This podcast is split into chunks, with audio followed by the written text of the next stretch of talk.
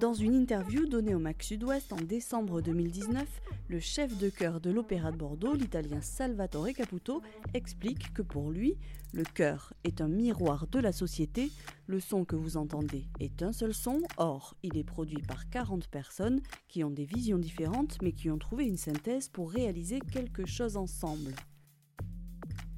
À l'heure où le lien social est temporairement rompu, on a eu envie de lui demander Et maintenant, on fait comment pour continuer à chanter en chœur? Moi, je suis plutôt optimiste. Donc, euh, euh, aujourd'hui, je pense que mon rôle d'artiste est reconnu comme un rôle euh, plus important qu'avant le coronavirus. Bienvenue dans Laissez passer.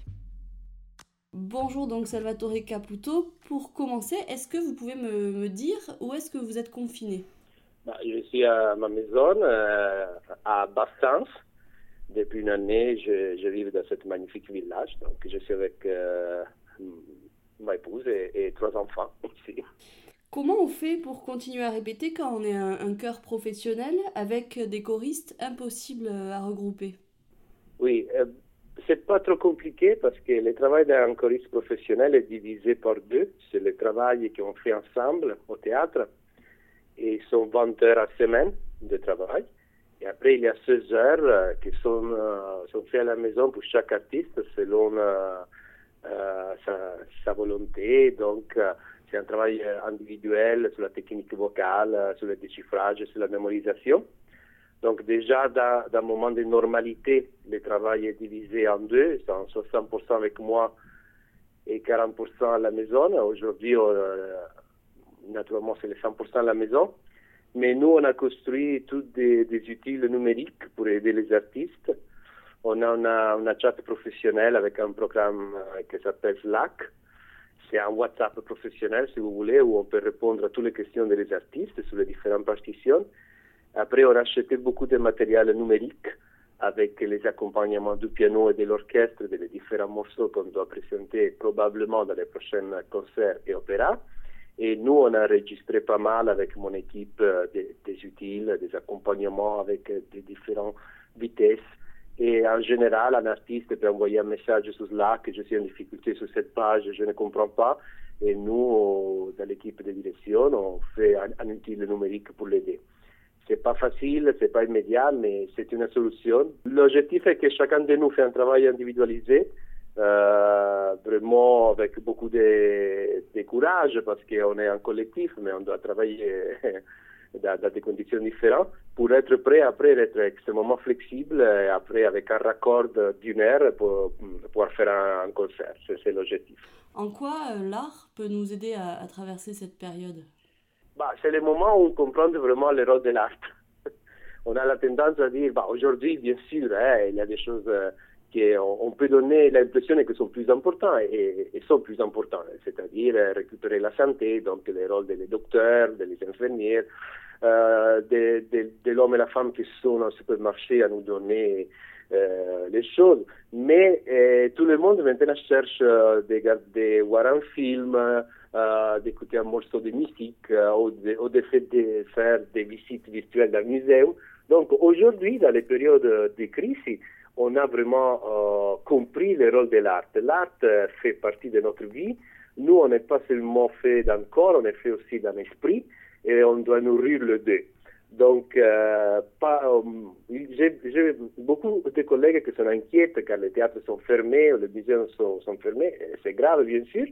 Mais je réponds toujours, c'est le moment vraiment pour faire comprendre à tout le monde, à partir des côtés politiques, que l'art fait partie de notre vie. Euh, vous imaginez-vous rester aujourd'hui à la maison sans un livre, euh, sans quelqu'un qui a écrit un livre, hein, pas, pas mais quelqu'un qui a écrit un livre, sans pouvoir euh, voir euh, un, euh, opéra sur YouTube, euh, sans pouvoir écouter une musique sur Spotify ou sur iTunes. Imaginez-vous comme peut passer la journée. En réalité, l'art fait partie de nous parce que nous avons un esprit à nourrir. Et, le rôle de nous, de les artistes, est d'être positif d'aider tout le monde à dépasser ces moments. Moi, je suis plutôt optimiste. Donc, euh, euh, aujourd'hui, je pense que mon rôle d'artiste est reconnu comme un rôle euh, plus important qu'avant le coronavirus.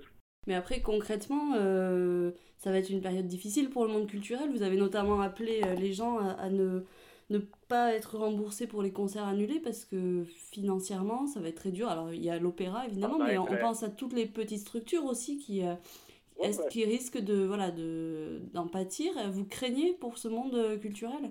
Ah Non, mais c'est pas seulement le, le, monde culturel. Nous, on a connu un monde avant du coronavirus et on va sortir avec un autre monde, euh, c'est bien sûr. Mais c'est vrai qu'il y a 70 ans euh, que l'Europe n'avait pas l'habitude à faire une guerre, donc on est tout inquiète. Et hier en France, on est arrivé déjà à 400 morts. Dans mon pays, il y a 900 morts chaque jour. Donc il y a des familles qui sont complètement détruites.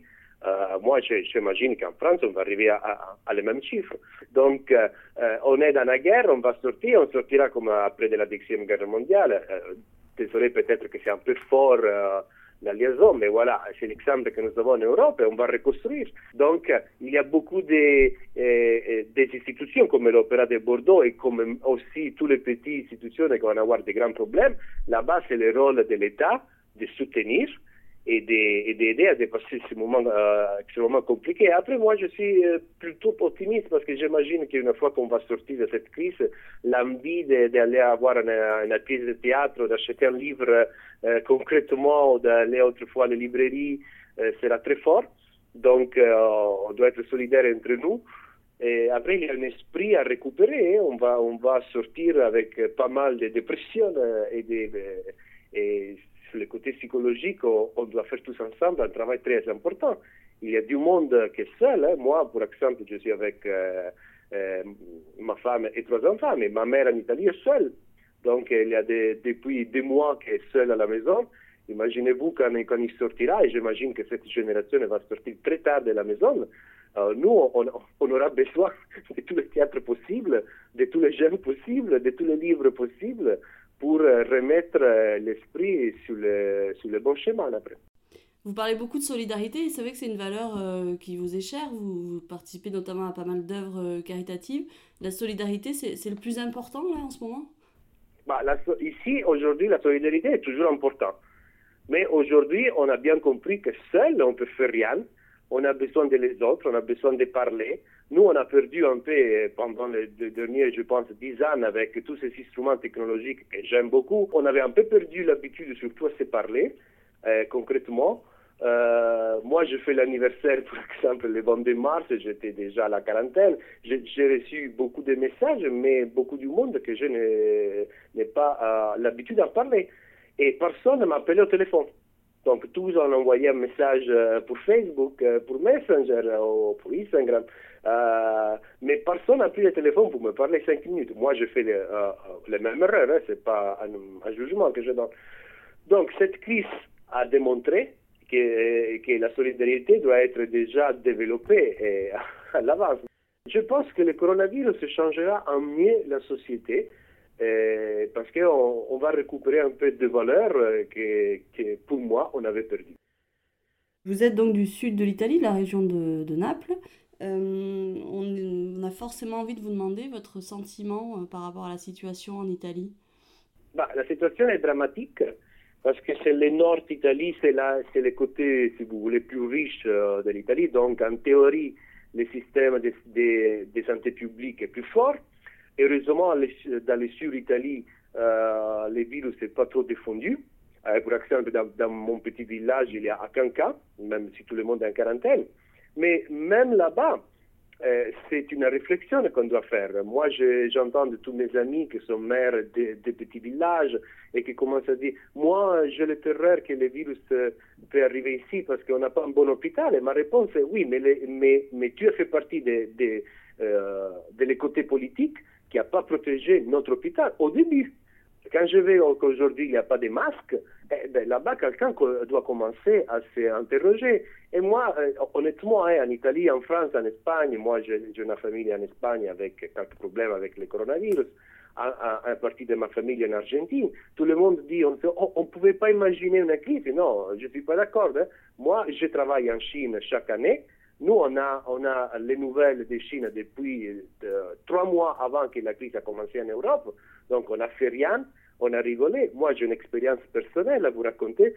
J'étais dans la réunion de direction au théâtre et, quand la crise était seulement en Italie et pas en France, il y a toujours quelqu'un, des amis, hein, des collègues qui ont fait un peu la blague et les Italiens sont pas organisés. Et moi, j'ai répondu, attendez un peu, nous, on est dans les futurs 15 jours. En 15 jours, on fera le même discours ici. En général, je suis très modéré sur, à critiquer euh, la politique parce que je sais que c'est difficile de gérer, mais après de la crise, on doit s'asseoir à la table et analyser tous les erreurs qu'on a fait. Nous, on a envoyé notre docteur en Italie, en France, en Espagne, en Argentine, dans tous les pays, à faire une lutte sans avoir les armes. En Italie, on a perdu 60 docteurs sont morts. Vous savez 60 docteurs déjà sont morts en première ligne. Les 10% des malades sont des docteurs. Donc euh, là-bas, je suis vraiment très très fâché. Après de la, de la crise, on doit se fermer toute la société et réfléchir bien, euh, bien ensemble sur, sur le monde qu'on a construit. Hein. Dernière question, euh, est-ce que vous auriez une musique, un livre, un film à nous conseiller pour traverser cette période? Bah, Comme film, bien sûr, c'est le moment de reprendre les films de Sergio Leone. Il était une fois en Amérique dans la version complète parce que finalement on a les quatre heures à disposition pour la, pour la voir sans interruption. Pour la musique, récupérer un peu tous les ouvrages de, Giuseppe Verdi, pas les plus connus, mais pour exemple, euh, moi je dis au public de répondre la version en italien et en français de Don Carlos. Hein, c'est intéressant, fait la, fait observer quelle différence il y a. Donc on peut aller sur YouTube, mettre Don Carlos version italienne et après entendre la version en français que lui écrit pour l'Opéra de Paris. Et après, il y a beaucoup d'utiles, il y a beaucoup de musées qui ont ouvert euh, euh, ces portes virtuelles. Il y a une chose très intéressante qui a fait le Metropolitan, euh, le, musée de New York.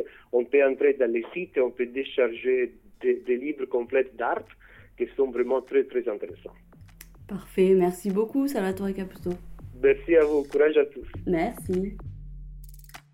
Trois fois par semaine, Salvatore Caputo propose des ateliers sur sa page Facebook, une belle façon de profiter du confinement. Et vous pouvez toujours retrouver nos podcasts sur nos applications et le site sudouest.fr.